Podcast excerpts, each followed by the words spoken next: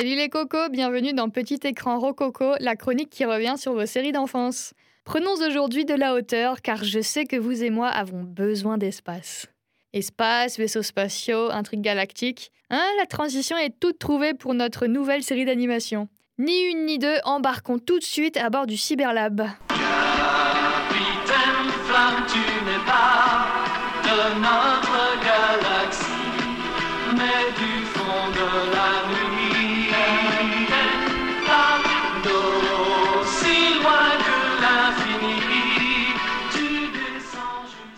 Capitaine Flamme, tu n'es pas.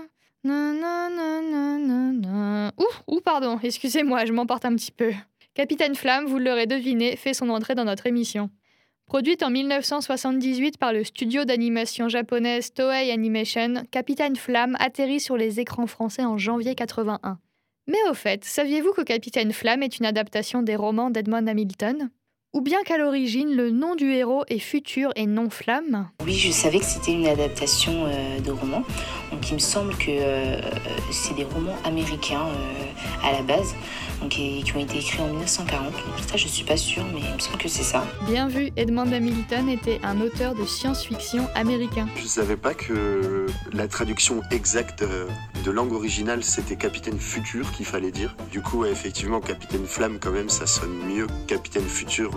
Déjà, je trouve, ouais, Capitaine Futur, ça fait un peu, c'est vraiment le héros un peu pété de, de dessin animé de seconde zone, tu vois, en mode Ah, c'est Capitaine Futur, ouais. Genre, ça fait un peu de bidon, Capitaine Flamme de suite, ça, ça sonne mieux, ça, ça fait plus stylé, je trouve, ouais. Moi, je préfère franchement euh, le, le nom initial, c'est-à-dire Capitaine Futur, parce que selon moi, ça représente vraiment euh, l'esprit euh, du dessin animé. Et je vois pas trop à quoi ça renvoie en fait, Capitaine Flamme. Du coup, je préfère carrément, ouais, Capitaine Flamme, enfin. De toute façon, les, VO des dessins animés en général, euh, euh, les VF, pardon, des dessins animés en général, elles sont vraiment pas ouf, je trouve. Heureusement que des fois, ils, essayent d'adapter un peu pour améliorer ne serait-ce qu'un peu le- les traductions, Des fois, ouais, c'est assez terrible. Deux salles, deux ambiances, comme on dit, mais il est bien pensé de se demander à quoi renvoie finalement la traduction française. En réalité, il n'y a pas 36 raisons qui expliquent ce choix de modifier le nom de la série. En 79, deux ans avant que la série n'arrive sur TF1, Philippe Manœuvre et Serge Clair sortent en effet une BD intitulée Captain Futur. À partir de là, euh, un nouveau nom était nécessaire. Ce n'est d'ailleurs pas la seule particularité qui différencie Capitaine Flamme des versions japonaises, allemandes ou encore italiennes. Ouvrez grand vos oreilles.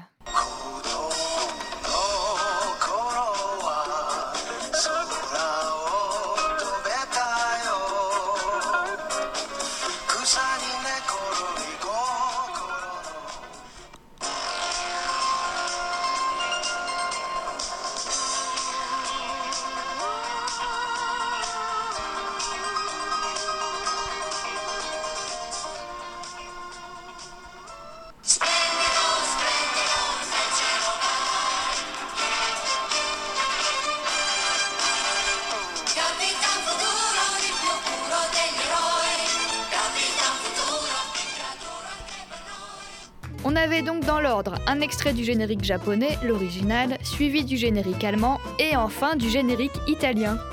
D'autres encore existent bien sûr, comme par exemple la version coréenne ou vénézuélienne qui sont aussi très très sympas. Vous trouverez le lien dans la publication Facebook si jamais ça vous intéresse d'ailleurs. Sinon, du côté de nos cocos, ont-ils un préféré? Excellent, je me suis bien bien marré pour les extraits audio. euh. C'est vrai qu'à l'époque, euh, surtout, parce que je trouve un peu moins maintenant, genre, euh, surtout pour des mangas, maintenant ils, vont te laisser le générique euh, en japonais, je trouve, plus maintenant, mais ouais, c'est vrai qu'à l'époque, incroyable comment ils te modifiaient les génériques. Ça n'a strictement rien à voir les uns et les autres. Euh, je t'avoue que euh, j'hésite entre deux génériques, donc euh, le générique euh, italien et euh, le générique français. Du coup, forcément, celui que je préfère, bah, c'est le japonais, l'original. Surtout parce qu'en fait, j'aime euh, bien quand même la, la genre de rock pop japonaise qui servent à- aux openings et tout et tout des mangas. Et l'original, quoi, voilà. Après, j'aime bien euh, la version allemande aussi, elle est marrante. Mais je vais pencher euh, du côté euh, du générique euh, italien parce qu'il donne plus de peps et il donne vraiment envie d'aller euh, à l'aventure. Et euh, c'est le sujet en fait euh, du dessin animé. L'italien et le japonais sont donc les grands vainqueurs. Bons arguments, très bonne défense, nos cocos ne seraient-ils pas des avocats en herbe par hasard? Allez, on continue. Même si à mon sens la version française reste la plus cool à écouter à cause, ou grâce, c'est à votre bon vouloir, des paroles qui rentrent facilement dans la tête, les autres sont tout aussi entraînantes. En parlant de paroles, que me répondriez-vous si je vous disais qu'elles avaient été griffonnées à la va-vite par le comédien et parolier Roger Dumas? Mais si, si, si, c'est possible. Choisi pour écrire les paroles du générique de la célèbre série, Roger Dumas aurait tout simplement oublié de les rédiger, trop occupé à prendre la route des vacances. En deux temps, trois mouvements, il parvient à faire oublier sa petite erreur et le compositeur Jean-Jacques Debout donne ensuite vie à la mélodie désormais culte. Enfin, la voix de l'acteur Dominique Paturel se superpose sur l'accroche du début et la machine à lancer.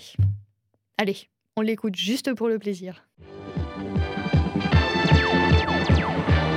Au fin fond de l'univers, à des années et des années-lumière de la Terre, veille celui que le gouvernement intersidéral appelle quand il n'est plus capable de trouver une solution à ses problèmes, quand il ne reste plus aucun espoir, le capitaine Flamme. Bon, eh bien, je crois qu'on va arrêter là. hein. Merci pour votre présence et votre écoute, et on se retrouve bientôt avec le dixième épisode de Petit Écran Rococo. Et oui, déjà, qu'est-ce que ça passe vite Quelle sera la prochaine série d'animation? Comptez sur moi pour garder la surprise jusqu'au bout. À plus tard